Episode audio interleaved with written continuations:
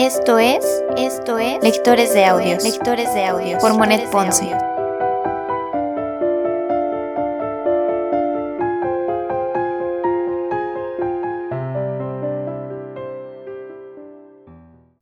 Primera temporada, primera temporada, Cartas ateo, Cartas ateo de Vincent Van Gogh, de Vincent Van Gogh. Carta número 33. Iten, 12 de noviembre de 1881. Pero precisamente porque el amor es tan fuerte, nosotros en cambio no somos generalmente lo bastante fuertes en nuestra juventud. Quiero decir, 17, 18, 20 años, como para poder mantener derecho nuestro timón. Ya ves, las pasiones son las velas del barquichuelo. Y el que tiene 20 años se abandona completamente a su sentimiento. Recibe demasiado viento en las velas y su barco hace agua y zozobra a menos que se eleve.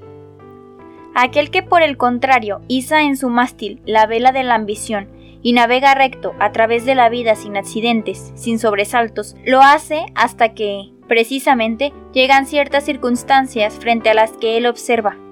Yo no tengo suficiente velamen, y entonces dice, daría todo lo que tengo por un metro cuadrado de vela más, y no la tengo.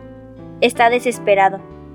Ah, pero desde entonces cambia de parecer y piensa que puede utilizar otra fuerza, Piensa en la vela hasta allí menospreciada que había dejado en la cala desde el principio. Y es esta vela la que lo salva. La vela amor debe salvarlo, y si no la iza, no llegará nunca.